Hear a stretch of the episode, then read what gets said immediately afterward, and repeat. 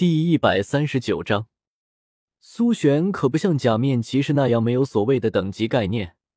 作为魂师的他，在融合魂灵之前，还没有放开过跟万年以上的魂兽单独战斗过。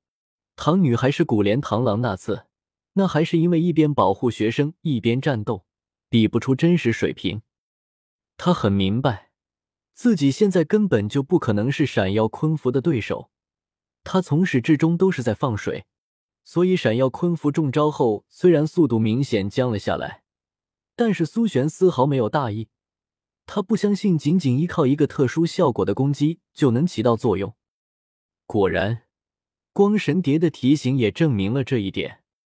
这个只是睡眠粉，困意这种东西对王虫级别的魂兽来说没多大作用的，他很快就会清醒。但是在他清醒之前。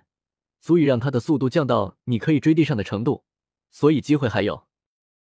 苏璇点了点头，单脚点地，便退为进，主攻向闪耀昆符攻了过来。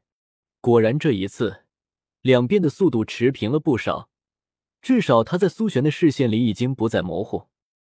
一根又一根的箭雨向闪耀昆符射去，精准又刁钻，让闪耀昆符躲得十分猝不及防。原来如此。你果然从光神蝶那里得到的是他的灵粉，这还真是有些棘手了。用体内的魂力压制着源源不断的睡意，同时又十分勉强的躲开一剑。闪耀昆符也想明白了怎么回事。光神蝶没有闪耀昆符和顺风那样恐怖的速度，也没有金鳄红锹甲那样惊人的力量，更没有吴天王那样野蛮的毒性。即便如此，他依然能站在二十大王虫之列。与这些王虫平起平坐的原因，就在于它的灵粉。光神蝶的灵粉可不只有睡眠这一种效果，使肌肉变得无力的乏力粉，能瞬间发出耀眼光芒的致盲粉，麻痹神经造成精神错乱的失神粉等等。除了毒之外的任何负面效果，它全部都有。而且，这些在光神蝶的能力里面，还只不过属于小能力而已。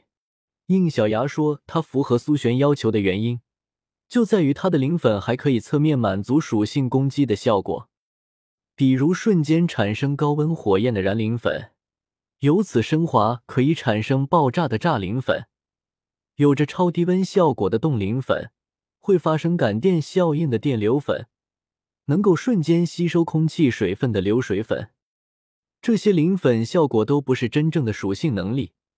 而且不管哪一个拿出来，比起真正的火焰、冰霜、水流、雷电的属性力量都差得很远。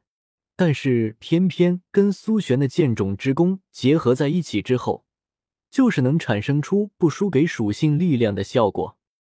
如果按之前大师给苏璇安排的魂环搭配法，之后每增加一个魂环，他也不过就是多了一种带有属性的剑域而已。可现在，仅仅一个魂灵之环，就满足了几乎全部的属性剑雨，而且还有那么多的特殊效果的剑雨。现在闪耀昆符都不敢轻易跟苏璇释放出来的剑雨硬刚，也说明了他很忌惮光神蝶的能力。不得不说，这一趟万重谷之行对于苏璇而言，就是两个字：血赚。闪耀昆符在速度被迫降下来后。也认识到这个人类小丫头的厉害，明明是一个弓箭手，高速移动不说，还特喜欢贴身近战，也是绝了。看来我也得拿出点真本事了。叮，剑闪耀，昆符停下，苏璇再次贴身过去，可就在双方距离近到臂长之短时，头部魂骨和光神蝶魂灵同时发出了警告，大惊之下。他也不管是发生了什么，双脚前蹬地面，轰出一米多深的斜坑，才让自己及时的退了回去。半空后翻之后，气喘吁吁的看向闪耀昆符，只见一道道红光从闪耀昆符的体内震动出来，在他原本金闪闪的身体上多出了数道纹路。小心了，他要恢复真身了。听到光神蝶的声音。苏璇眉头一挑：“啥玩意儿？恢复真身？闪耀昆符原来不是这个样子的吗？于是，在苏璇惊异的注视之下，闪耀昆符体型开始变大。三对虫族里，后面的两对合并到一起，一同踩在地面，而最上面的一对开始灵活的活动起来，那变大的爪子也开始张合起来，仿佛是在适应着当前的变化。随着它体型的变大。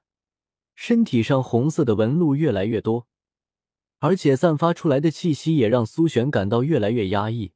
当变化停止的时候，一头与人类差不多大小的类人形魂兽站在了自己的面前。它像人类一样活动起了这个身躯，时不时的发出嘎啦作响的噼啪声。有一段时间没有变成这个样子了。好了，小家伙，我们开始下个回合吧。不过还没有等他有所动作，一个身影从天而降，砸在了他们之间，掀起一阵灰尘。闪耀昆符愣住：“啊，顺风，你怎么？”没错，从灰尘中慢慢爬起来的正是顺风。他将身上的尘土抖动了下去，然后发出一阵感慨：“假面骑士还真是了不得啊！”你被打败了？没有吧？我看你一点事都没有啊！别说闪耀昆符奇怪，苏璇也是一头雾水。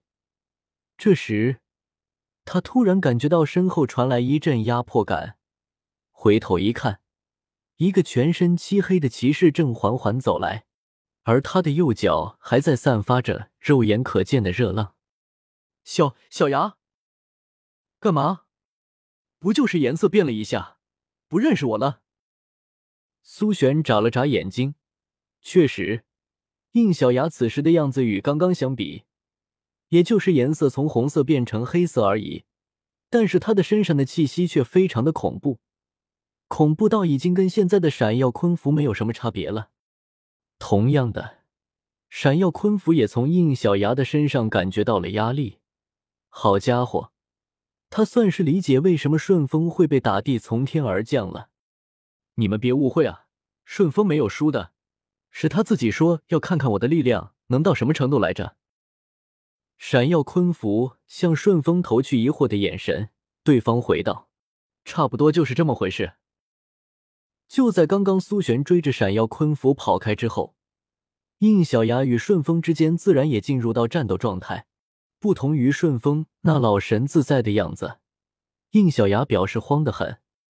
呵，你的这个姿态似乎并没有加速的能力。你就这么肯定？还是很好理解的。你前两天在这里解锁了好些所谓的假面骑士力量。